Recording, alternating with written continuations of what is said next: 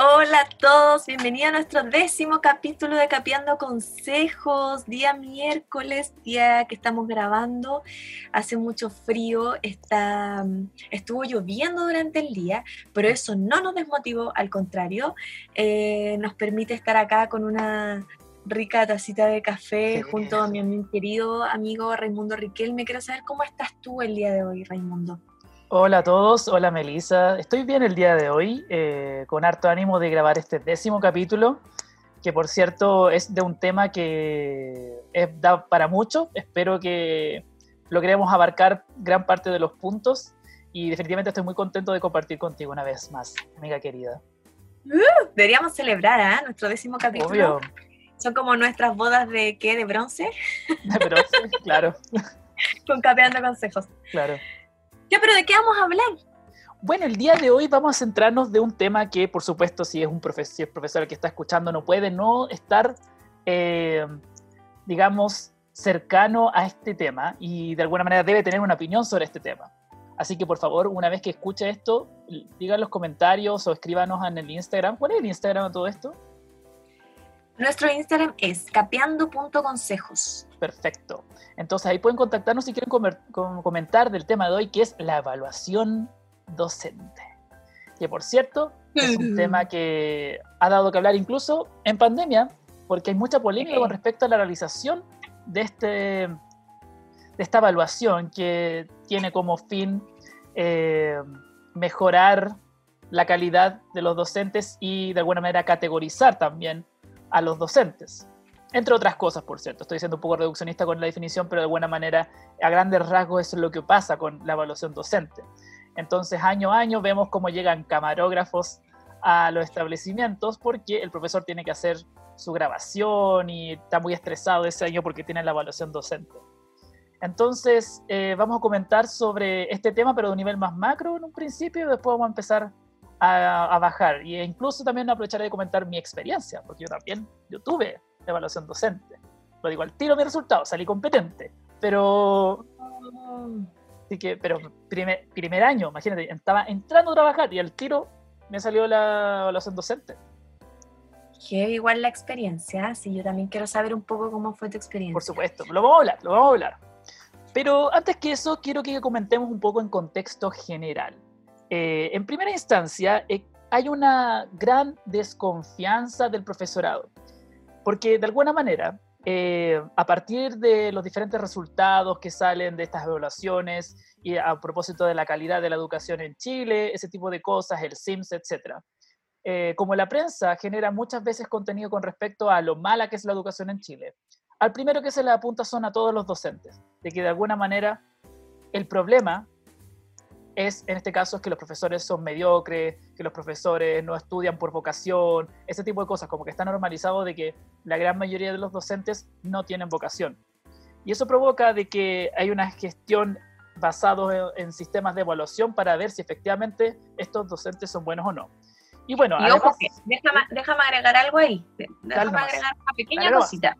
Que además tiene que ver con que se le atribuye al docente exclusivamente el resultado en cuanto al aprendizaje de los estudiantes, como si los profesores fuéramos los únicos responsables de que los estudiantes por supuesto de que también es una visión reduccionista. Por supuesto, o sea, eh, piensa que piensa, piensa que todos los factores que uno que tienen que ver con la educación, obviamente que el profesor es súper importante, tampoco quiero decir que no lo es, por supuesto que lo es, es de los primeros, sin duda, pero no es todo.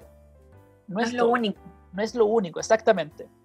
Entonces, bueno, Resulta de que, bueno, estuvimos leyendo con Melissa diferentes textos con respecto al tema de la evaluación docente y el tema de cómo se apunta al docente en sí, pero de alguna manera eh, existen diferentes visiones del, del, docente específicamente.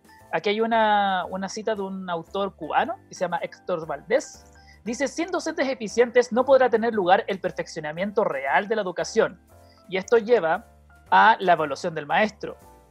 Eh, y dice acá que es necesario un sistema de evaluación eh, que haga justo y racional este proceso y que permita desarrollar, perdón, que permita valorar su desempeño objetivamente. Pero aquí en Chile, Meli, eh, digamos que tenemos un contexto bien particular en donde aparece pues. este tema de la evaluación docente. Entonces quisiera que comentáramos de dónde nace esto, a partir de qué, porque no nace de la nada. Chile el llamado experimento educativo chileno ¿ah? eh, por el resto del mundo, al menos en Latinoamérica. Eh, bueno, efectivamente esto tiene un origen, pues, eh, y tiene que ver con las distintas concepciones que se, que se ha tenido de los profesores. primero, el origen de la profesión docente en Chile tiene que ver con una función de autoridad responsable de la socialización. Entonces, el profesor era este sujeto, ¿cierto?, que eh, domesticaba, por así decirlo, a, seres salvajes para que pudieran eh, incorporarse en la sociedad civilizada. Después, con toda la venida del, enfoque mercantil proveniente de nuestro querido Estados Unidos, eh, entonces se empieza a, y con el Taylorismo, ¿cierto? El docente pasa a ser un técnico que aplica metodologías y técnicas de enseñanza, ¿cierto? Entonces viene esto con la revolución industrial, la industrialización de los procesos, de un estado de carácter más desarrollista. Entonces ahí finalmente lo que se busca ya no es como domesticar a, la, gente para que pueda eh, participar en la sociedad, sino que tiene que ver con la formación de un recurso humano para el desarrollo económico. Entonces, la mano de la psicología, por ejemplo, empieza toda esta corriente del conductismo, ¿cierto? De Pavlov, eh, y en los procesos pedagógicos se comienzan a igualar a los procesos industriales, homogenizando los sujetos y creando estándares, diciendo, bueno, están estos estándares, estas recetas, ¿cierto?, que nos van a servir para todos en cualquier contexto, lugar, etc. Entonces, entre estos supuestos, la carrera docente eh, se vacían del conocimiento propiamente pedagógico y se empiezan a impregnar de conocimientos que tienen que ver más con un carácter eh, metodológico. Entonces, se levantan con fuerza este tipo de saberes, reduciéndolo solo a lo didáctico. Entonces el profesor asume un rol eh, técnico donde percibe que otros especialistas en currículum, especialistas en metodología, especialistas en economía, eh, le van a enseñar en el fondo entonces eh, cómo tiene que hacer las cosas. Eh, y hay otra visión que en Chile al menos no está tan desarrollada, que tiene que ver con un profesor, un profesional como reflexivo y crítico transformativo, que es de la corriente John Dewey. Todos los que estudiamos pedagogía o los que están estudiando van a ver a John Dewey porque, o sea, ¿cómo no es muy importante para todos los que estudian pedagogía. Y de Freinet, que tiene que ver con una importancia en la relación entre la que la escuela tiene con la sociedad. Entonces, si bien la escuela cumple el rol de reproducir el sistema, es por medio de la educación, del currículum oculto y explícito, que genera condiciones para transformar su misma realidad. Entonces, desde esta perspectiva, el sistema escolar debería favorecer eh, la formación de ciudadanos para la transformación. Entonces, teniendo en cuenta estas tres visiones, ¿cierto?, que se tienen sobre el docente, es el origen de, de donde nace finalmente la evaluación docente. Ahora usted dirá, ¿de dónde sale la evaluación docente que se aplica en Chile? Yo creo que no hay que ser adivina con los antecedentes que le acabo de exponer, tiene que ver efectivamente con la visión número dos, que es la de un profesor, ¿cierto?, técnico, eh, que se reduce solo a lo metodológico, al, saber hacer. ¿Cierto? Entonces, en esta visión mercantil, estandarizada, ¿cierto? El conductismo que les expliqué eh, brevemente, es de donde surge entonces este tipo de evaluación docente que se aplica en Chile. Que eh, ustedes se preguntarán, los que están escuchando, a lo mejor, que puede que también no sean de Chile, porque también lo escuchamos en el mundo, ¿ah? Para por supuesto, por supuesto. y no saben lo que se trata la evaluación docente en Chile, yo les voy a explicar. Bueno, la información que les dije anteriormente eh, la saqué de OPECH, del Observatorio Política Educativa Chilena. ¿no? Si acaso quieren revisar su página, tiene mucho material ahí sobre distintos temas que son de mucho utilidad. Meli.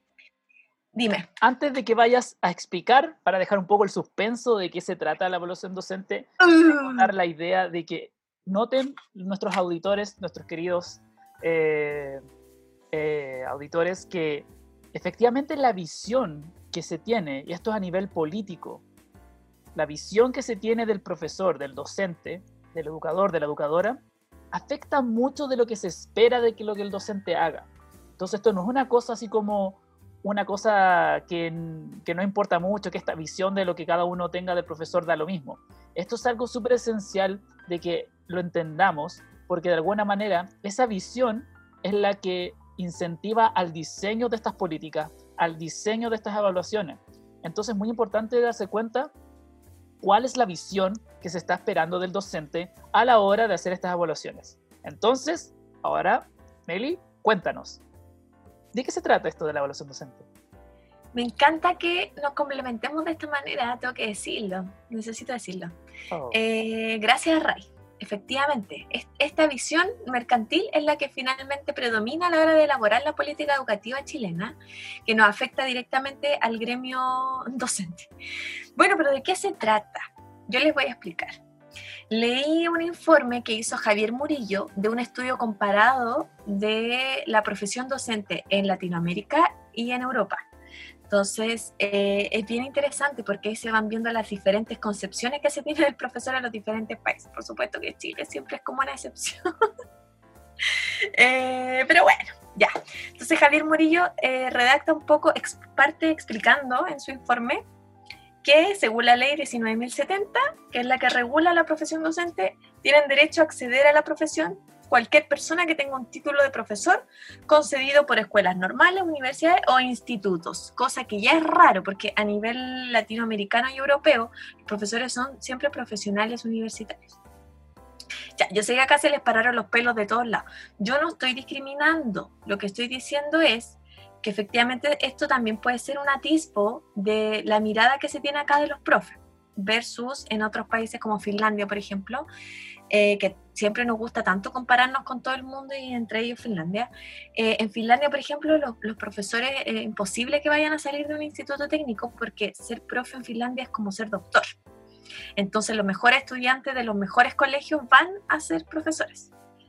Es como el, el, la creme de la creme. por lo tanto, un saludo al hermano de Raimunda que andaba por ahí. hecho por mi mamá. qué rico. Mírenlo cómo se castiga.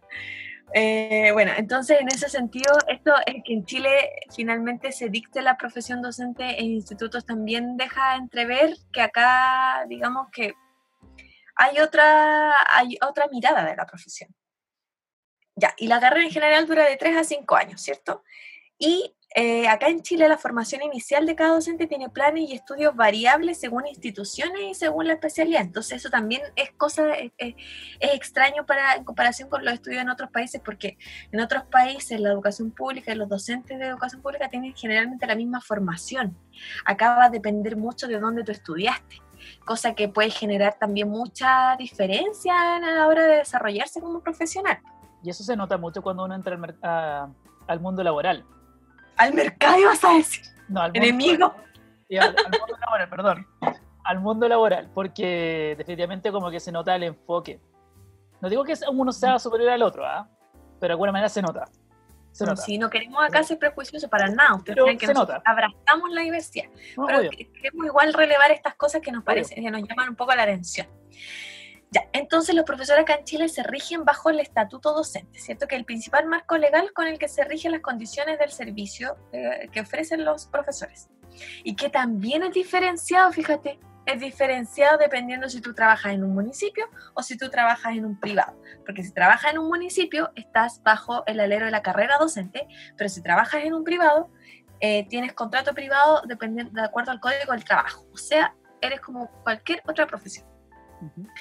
¿Qué se trata la carrera docente? Que es para los docentes que están en colegios municipales, eh, que van a depender de los concursos del municipio para poder entrar. Eh, hay un sueldo mínimo más asignaciones, que son eh, un sueldo mínimo, o sea, el sueldo base del profesor en una escuela municipal es paupérrimo. En comparación, insisto, este es un estudio comparativo.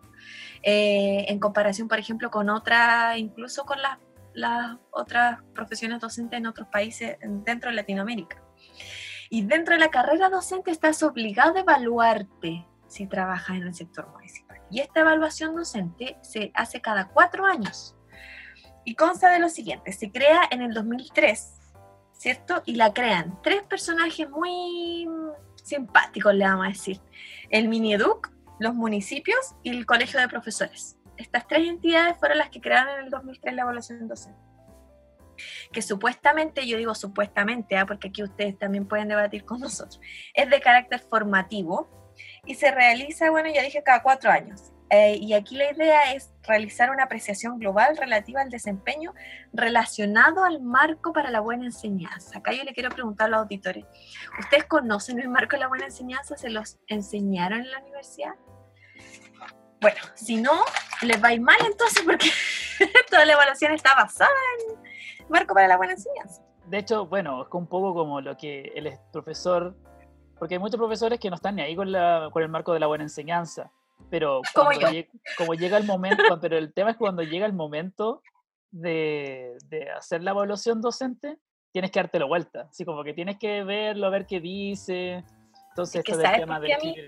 Sí. sí, yo, yo quiero eh, ponerlo aquí un poco en la, como a la discusión, ahí ser bien crítica, porque, a ver, el marco para la buena enseñanza finalmente esta, esta misma visión como que tuviéramos de recetas, como de que todo va a funcionar igual en todos los contextos, en todos los colegios, en todas las comunas, eh, etcétera, etcétera, en todas las asignaturas.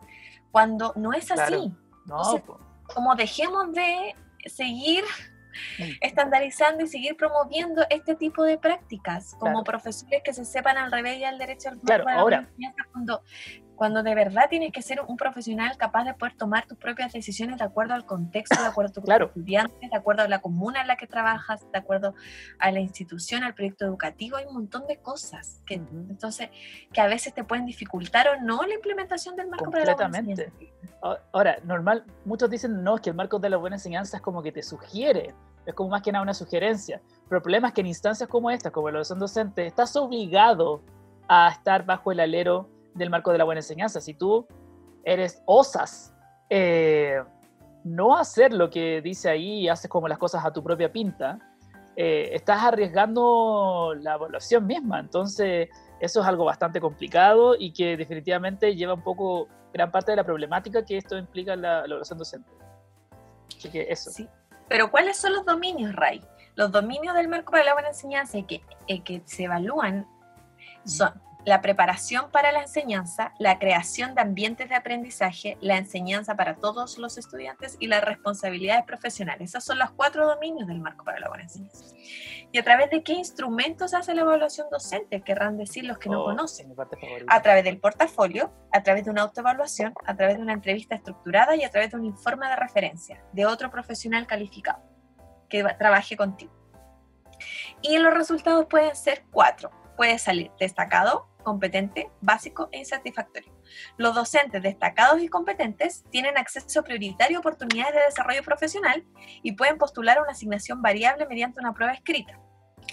Y recibirían un 25, los docentes destacados un 25% de una asignación monetaria versus los que salen competentes un 15% de asignación monetaria. ¿Qué pasa con los profesores que salen con un nivel básico de satisfactorio? Eh, dispondrán de planes específicos de perfeccionamiento docente gratuito para superar sus debilidades. Pero si tú sales tres veces en esta categoría, quedas eh, sin poder trabajar, inhabilitado como docente. Entonces yo acá me pregunto, ¿es realmente efectiva la evaluación docente para su objetivo?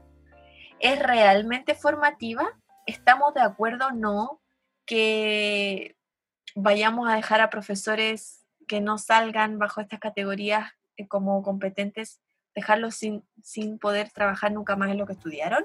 Está bien entregar, eh, no sé, premios monetarios, no sé. Todas esas preguntas son abiertas y están abiertas también a la discusión porque es una discusión que está parto. Efectivamente. Y no la vamos a resolver acá. Justamente eh, un estudio realizado por Héctor Rizzo sobre las tensiones y tendencias con respecto a la evaluación eh, habla diferentes temáticas, un poco de las que apuntas tú. Una de ellas tiene que ver en lo que se está evaluando. Entonces, la perspectiva de cómo abordar una evaluación. Entonces, les nombraré dos, que, dos que dice el autor.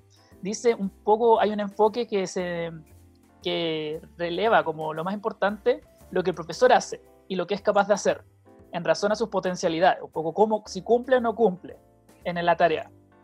Y lo otro que en el docente, la visión en que el docente recae la responsabilidad del éxito o fracaso. Aquí como que el individuo se hace solo. ¿Ya? Obviamente el autor habla de que efectivamente las dos visiones son súper reduccionistas, de alguna manera como que es una visión muy chiquitita de lo que el docente puede hacer, porque el docente, pensémoslo, amiga, nosotros que nos gusta a veces la visión cualitativa profunda, el docente tiene una labor súper compleja, que no tiene que ver solamente con cumplir ciertas tareas, no tiene que ver solamente con si manda la planificación a tiempo, tiene que ver con un, una circunstancia social, depende de situaciones de emocionales, físicas, eh, depende del contexto. El profesor está envuelto también al tema de la evaluación. recordemos que la escuela no solo cumple con el tema educativo, sino también tiene que parchar todas las, todos los problemas del sistema en general, ya sea de salud, ya sea alimenticios, todos esos problemas. Entonces el docente no solo hace la clase y nada más. Si alguien cree que solo es eso, no tiene idea de lo que es ser profesor, ser docente, ser evaluador. En, Chile. En Chile, pensemos en Chile. Entonces, pensando de que esto es una labor muy compleja, si solo nos mm. reducimos a estas cosas que menciona Meli, que habla de, la, eh, de esta evaluación, es una visión demasiado chiquitita. No es primera vez de que existe una evaluación donde solo reduce todo un sistema o todo un colegio bajo ciertos parámetros. Entonces, si nosotros ponemos a pensar, Meli, si puedes repetir como las diferentes cosas que se enfoca como la preparación, ¿cómo es? Los dominios. Los dominios, Los dominios del marco para la buena enseñanza son, acá voy, la preparación para la enseñanza, la creación de ambientes de aprendizaje, la enseñanza para todos los estudiantes, o sea que además tienen que saber hacer adaptaciones curriculares, y las responsabilidades profesionales. Esos son los cuatro dominios. Claro. Entonces, esto suena como súper completo, pero la verdad es que al momento de hacer la evaluación misma, la evaluación docente, eh, es, es, una cosa súper chiquitita. Solo con decir de que la grabación de la clase que, que, que te hacen dura 40 minutos. Y como dura 40 minutos, pretenden con eso hacerse una idea de lo que hace el profesor. Eh, entonces, eso es por supuesto una cosa súper reduccionista. Ahora, eh, con respecto a este tema del premio a los que son destacados o son competentes y este tema del posible castigo acerca de en, los casos de donde les vaya mal. Eh, hay una discusión, la verdad. La verdad es que no está, no hay una postura definida, como dice la Meli, efectivamente. Habría que pensar, bueno, hay que premiar a aquellos que son destacados, porque definitivamente, de alguna manera, ellos sobresalen ellos y ellas sobresalen en su labor. Entonces, habría que incentivarlos. Algunos dirían, pucha, lo merecen, entramos a un ámbito más relacionado con la meritocracia. Merecen ese premio y qué pasa con los demás. ¿Cómo de alguna manera provoca un cambio? Yo creo que ahí está el tema de la perspectiva, como es que con la amenaza del castigo van a, van a mejorar. Entonces por ahí va la cosa, un poco como de premio-castigo, un poco volviendo como a, a, la idea de Pavlov que mencionabas al principio, un poco, y, Claro, y ocurre esta presión, y ahí donde está la presión ocurren las irregularidades. Entonces, mm. eso, no sé qué opinas que tú. No, que no es solo eso, pues, o sea, lo que tú mencionabas, esto de la realidad compleja del hacer docente, ¿cierto? Pero también tiene que ver con las condiciones de trabajo que existen hoy en día para los docentes, donde tenemos efectivamente muy pocas horas no lectivas para el trabajo administrativo, donde los sueldos son paupérrimos, donde los contratos duran solamente un año, por lo tanto no puede generar antigüedad, eh, donde generalmente los ambientes son súper hostiles porque producto de la evaluación docente, del CIMSE y de todas las otras exigencias que tenemos que tener de, de, de, la accountability, de la rendición de cuentas, son ambientes generalmente hostiles, competitivos, individualistas, donde no se promueve tampoco el trabajo en equipo. Entonces todo esto, que son parte de las condiciones de trabajo, van generando un desgaste eh, aún mayor entonces, no solo hay que considerar como lo pedagógico, sino que también eh, lo circundante. Eh, asimismo, también se pretende que siempre las políticas de perfeccionamiento queden siempre libradas al control del mercado eh, o a las capacidades de gestión de los municipios. Y sabemos que en Chile la alta segregación hace que cada municipio tenga distintos recursos. Por lo tanto, eso también va a hacer que los docentes de distintos municipios tengan acceso a distintos tipos de capacitaciones o a más o menos, o algunos de frente no tengan ninguna, porque hay municipios que no cuentan con dinero suficiente para poder destinar a capacitaciones o a perfeccionamiento. Entonces, finalmente lo que hace esta evaluación es que sea de, de difícil concreción para un docente. Y en los medios de comunicación, finalmente lo único que se señala es que el docente se niega a evaluar se niega a evaluarse. Eso, eso finalmente es lo que se dice en la, en la prensa, ¿cierto? Los medios de comunicación. No, los docentes no se quieren evaluar, no quieren eh, mejorar, qué sé yo. Em, entonces, eh, otros de frente dicen, no, la evaluación docente no sirve. Exactamente. Eh, y se quedan solo ahí, finalmente. pero en el, no, en el no proponer, también creo que hay un error. Cuando solo criticamos y no proponemos, también hay un error. O también incluso algunos dicen, echar, incluso algunos otros, mm. otras líneas en Chile también dicen, no, echemos a todos los docentes que no logren buenos resultados en el CIMSE. Entonces tenemos una concepción tan em, determinada por los estándares que creemos que el puntaje siempre lo es todo. Entonces, por lo tanto, un profesor que no eh, resulte tener buenos resultados en el CIMSE de su estudiante debería ser, eh, no debería trabajar como profesor. Sin considerar todas estas otras variables que como con el RAI les mencionábamos antes. Entonces, tampoco se señala en los países, en los países del mundo que tienen altos niveles de desarrollo educativo que los docentes cuentan con distintas condiciones de trabajo, que tienen estabilidad laboral y porque en la medida que el profesor sienta reconocida socialmente su labor, que es algo que acá en Chile tampoco pasa, el profesor tampoco se le reconoce socialmente su labor, o sea, profesores son la escoria, lo peor, lo más fácil, lo que botó la ola, entonces finalmente eh, tampoco va a modificar su quehacer. Una persona motivada intrínsecamente, acá lo digo con el liderazgo un poco, eh, va a ser una persona que va a, a tender a participar más y a, y a, mejorar en cuanto a su desarrollo profesional, porque hay un reconocimiento social, porque tiene mejores condiciones laborales. Entonces esas cosas son importantes también de poner en la discusión a la hora de hablar de la evaluación docente no nos quedemos solo en la evaluación como el instrumento, sino que también veamos todo lo que conlleva ser profesor en Chile. Claro. Mira, qué bueno que mencionas esto porque justamente eh, Héctor Rizo, eh, uno de los escritores de estas citas que hemos estado mencionando, dice, en la desconfianza generalizada alimentada por los medios eh, no es un buen marco para ningún tipo de evaluación.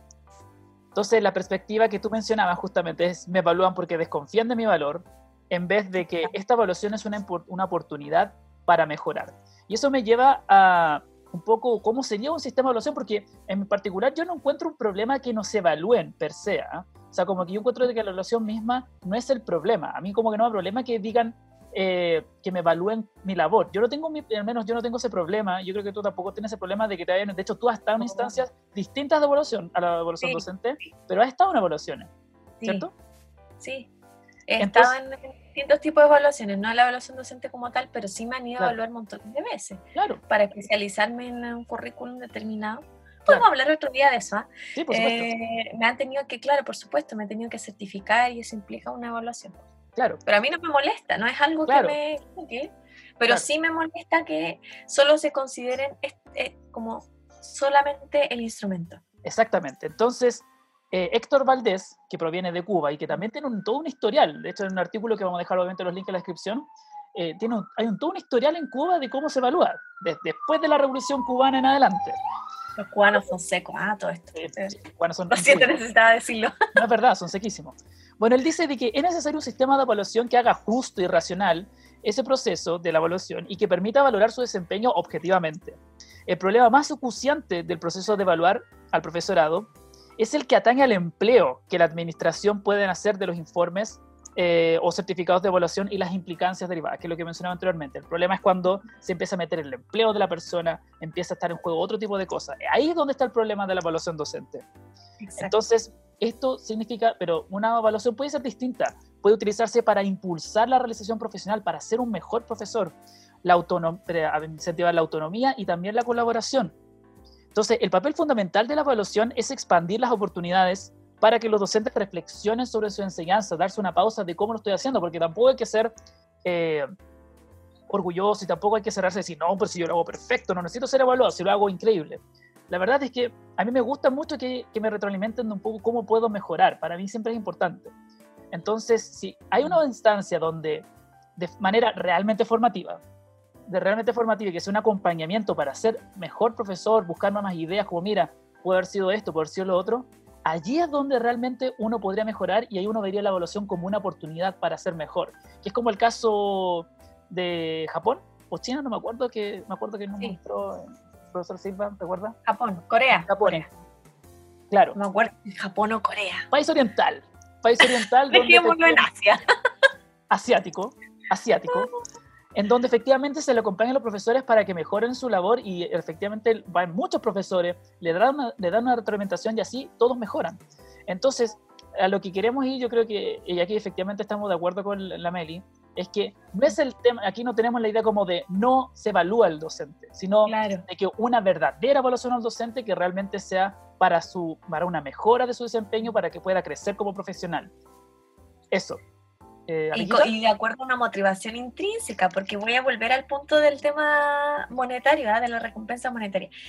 Em, eso hay que entender que está en un marco mercantil, porque aumentar eh, los recursos para la remuneración solo para los mejores, finalmente desde la perspectiva mercantil lo que se genera es una competencia.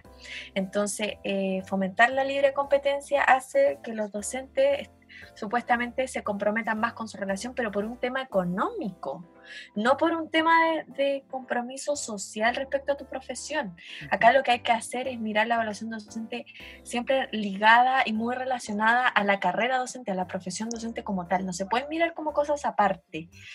Y en ese sentido, entonces, eh, no debemos pretender a que solo los mejores tengan eh, mejores condiciones económicas, sino lo que hay que hacer es subir la remuneración a todos los profesores, independiente si trabajan en el sector público o privado, todos los docentes deberíamos ganar un sueldo eh, que no sea paupérrimo, pues, como el que, que tenemos hoy en día. Eh, porque, el, porque el ser docente, porque este proceso de la evaluación y de la carrera docente tiene que entenderse como un proceso cultural profundo y complejo, no como, no como algo donde ya hay un inyecto dinero, entonces así hacemos que compitan, entonces así ah, se van a motivar. No, tenemos que apelar a hacer un cambio cultural con respecto a la carrera docente y con, con eso también a la em, evaluación en sí hay este mismo estudio del Observatorio Política Educativa Chilena, eh, habla también un poco de, de, las condiciones laborales y de cosas que deberían hacerse para fomentar efectivamente la carrera docente. Em, se las voy a comentar. Entre ellas, por ejemplo, eh, subir el nivel de remuneración básica para todos, o sea, no inflar los sueldos de acuerdo a que eh, de acuerdo si trabaja en el sector público, sino que la carrera docente en general una mayor remuneración básica.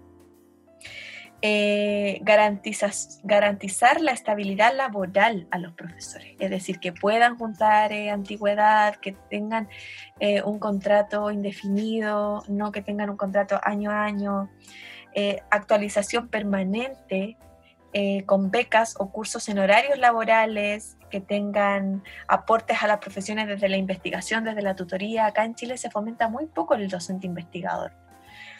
Eh, que es, algo que, es importante también si consideramos que es una carrera, insisto, para mí es una carrera profesional.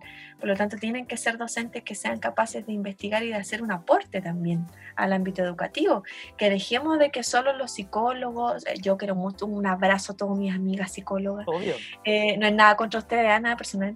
pero no podemos dejar que solo los psicólogos, solo los sociólogos, solo los economistas opinen sobre nuestra profesión, sino que nosotros como docentes también movernos en cuanto a, hacer un aporte. Cambiar la organización del trabajo docente, es decir, aumentar horas no lectivas, eh, hacer que tengan mucho más espacio dentro de la jornada para poder realizar todas sus labores efectivamente, disminución de los estudiantes por curso, eso permite aliviar la carga, el estrés, permite generar espacio de mucho más confianza, eh, te permite crear em, también un, curso que sea mucho más personalizado en cuanto a sus necesidades y sus intereses, cambiar la gestión y la organización escolar también, dejar de pensar en esta, una organización gerencial, ¿cierto? Que hay un jefe, un director, ¿cierto? Como el, patrón y, todos los demás son los súbditos. Cambiar eso por una organización a lo mejor con un liderazgo más distribuido, donde se distribuyan los roles, las funciones, donde los docentes tengan efectivamente un espacio de opinión, igual que los estudiantes, no solo de opinión consultiva, sino que también puedan... Em, tomar decisiones respecto a su propio trabajo. Lo mismo con los estudiantes, lo mismo con la comunidad educativa y eso implica cambiar toda la organización de los centros educacionales así como también políticas nacionales respecto a la formación inicial, algunos acuerdos básicos para que todas las personas que entren a estudiar educación tengan más o menos una formación similar y para que en nuestro país deje de haber tanta segregación y tanta inequidad, porque también parte de la inequidad tiene que ver con eh, cierto el origen socioeconómico de nuestros estudiantes, pero no es solo eso. También si tenemos profes muy bien preparados y otros no tan bien preparados, también seguimos generando más inequidad eh, y mayor segregación. Entonces también es importante que se alce la voz respecto a una política pública que hable sobre la formación inicial docente. Eso es finalmente un poco como lo que... Eh, podríamos hacer un capítulo de la formación inicial, ¿ah? Sí, podríamos hacer un capítulo de formación inicial. Eso también es lo que se propone un poco para fortalecer la carrera docente y cosas que se debieran tener en cuenta al momento de evaluar a los docentes también. Tienen que estar en la discusión estos puntos. Eh, yo estoy de acuerdo con, con la mayoría de, con todas las, todas medidas que se proponen, porque, eh, insisto, no, no, se puede pretender mejorar el sistema educativo, mejorar la calidad de los profesores si es, que, si es que no mejoramos sus condiciones laborales, si es que no discutimos acerca de lo que realmente debiese considerar una evaluación para nosotros, etcétera. Perfecto. Sumado a eso, eh, ya para, para un poco concluir, eh, este autor que estuve, estuve, estudiando, que se llama Héctor Rizzo, habla de diferentes criterios que hay que tener en cuenta a la hora de ser indicadores de una evaluación. Dice los indicadores deben proporcionar información relevante para evitar que la evaluación se base en aspectos no fundamentales para el desarrollo tanto del profesor como de la institución. Eh, la precisión en la construcción de los indicadores es fundamental al momento de establecer la validez y la confiabilidad de una evaluación, un, tema que no es menor. Los indicadores serán manipulados y, requiere tener mucho cuidado en su formulación, puesto de que la manera como sean utilizados y la forma como se presenta la información obtenida, a partir de él depende buena parte de los resultados de la evaluación, cómo se interpretan esos indicadores. El costo que genera la utilización del indicador termina por establecer la conveniencia de su utilización, y por eso no debe poner en riesgo ni la relevancia ni la precisión. La disponibilidad de la información que exige el indicador es un aspecto fuertemente asociado a la viabilidad y finalmente la posibilidad de actualizar regularmente los indicadores. Es importante para establecer la evolución positiva o negativa que tenga el proceso. Entonces, de alguna manera, eh, si tomamos en consideración estos elementos, en lo, que es, lo que se quiere evaluar, para qué se va a evaluar y finalmente cuáles son las consecuencias de eso, cómo se utiliza esa información, todas esas cosas son súper relevantes a la hora de elaborar una evaluación docente y no hacerla simplemente, porque efectivamente se malutiliza y efectivamente pierde el foco, que es que la educación sea mejor y que los profesores puedan desarrollarse profesionalmente y que también los estudiantes aprendan más finalmente, si estoy por ese objetivo. Entonces, de alguna manera nosotros creemos definitivamente de que sí, se debe hacer una, una buena evaluación, pero tenemos que entender bien qué es una buena evaluación. No, y entender muy bien qué es lo que queremos como docente y vuelvo al punto inicial que decía Melissa de la visión. La visión que se tiene del docente es súper importante a la hora de elaborar evaluaciones como estas. Eso, eh, Meli, ¿algo más que agregar con respecto a estas ideas? Creo que existe una muy buena síntesis de nuestro capítulo el día de hoy. Eh, yo me quedo con la idea de que de verdad es importante cuando hablemos de evaluación no solo hablar de la evaluación, sino que, como dijiste tú, la visión y también eh, la, la carrera docente como tal, como la profesión docente en cuanto a sus condiciones laborales, en cuanto a todo lo que implica ser profesor. Entonces siento que son discusiones que tienen que ir de la mano, quedémonos con esta idea, construyamos también como profesores nuestros espacios insumos para la discusión, eh, qué, es lo que nos gustaría a lo mejor que se considerara dentro de la evaluación, no sé, esas son cosas que no se discuten y que creo que es importante discutirlas, sobre todo nosotros, tenemos tanto que decir. Entonces la invitación es a eso, a generar una discusión eh, con nuestros colegas, generar una instancia con nuestros amigos también, em, contarle a la gente también lo, lo, pelú que es ser profe en Chile. Claro, es difícil. Entonces, entonces eh, esa es la invitación un poco, a invitarlos a discutir, a conversar de estos temas, a dialogar em, y a tener en consideración todos estos factores. Perfecto. Eh, no sé si nos queda algo en el tintero, querida amiga. No se nos queda nada, según yo. Lo hemos vomitado todo. Espero que ustedes lo hayan recibido bien y que hayan llegado a esta altura, porque significa que lo escucharon completo. Eh, yo quiero agradecerle también a, a toda nuestra, nuestra people que nos ha acompañado en nuestros lives los días viernes a las 9 de la noche. Ya es tradición. Estaba la última vez, pero de alguna manera pudimos resolverlo, ¿cierto, amiga? Pero pudimos resolverlo, sí, haciendo el ridículo, por supuesto. Eh, entonces, pero nada, yo quería agradecer a la gente que nos acompaña en los lives los viernes, a la gente que nos escucha, que nos comparte, a la gente que nos hace preguntas. Eh, si quieren que tratemos algún tema, también coméntenos. qué pensaron de este capítulo también. En las reflexiones que tengan, todo es bienvenido. Recordemos que esta es una instancia de, de formación, de compartir conocimiento. Entonces, eso, agradecerle a la gente que nos escucha que participa con nosotros en la que nos comparte. La invitación es a seguir compartiendo, a seguir escuchando. Eh, recuerden nuestro Instagram, capeando.consejos. Tenemos un correo también por si usted quiere algún material que nosotros le podamos como em, dar acceso, que es capeandoconsejos.gmail.com. Tenemos también Facebook, estamos en Spotify, YouTube, Apple. Eh, en todas las plataformas. Evox también, hay gente que nos escucha harto en Evox, agradecemos a la gente que nos escucha por esa plataforma, por Apple también. Eh, Spotify es el principal, pero de buena manera también se escuchan a los demás, y que eso se agradece. Así que eso, gracias a ustedes. Eh, un abrazo, con esto damos por terminado nuestro capítulo de la evaluación y carrera docente, que creo que son cosas que van muy de la mano. Completamente. Eh, un abrazo a todos. Un abrazo, obvio. Un abrazo virtual. Y nos vemos en el siguiente capítulo, en el live del viernes y en el siguiente capítulo. En el live y en el siguiente. Chao, chao. Chao, chao.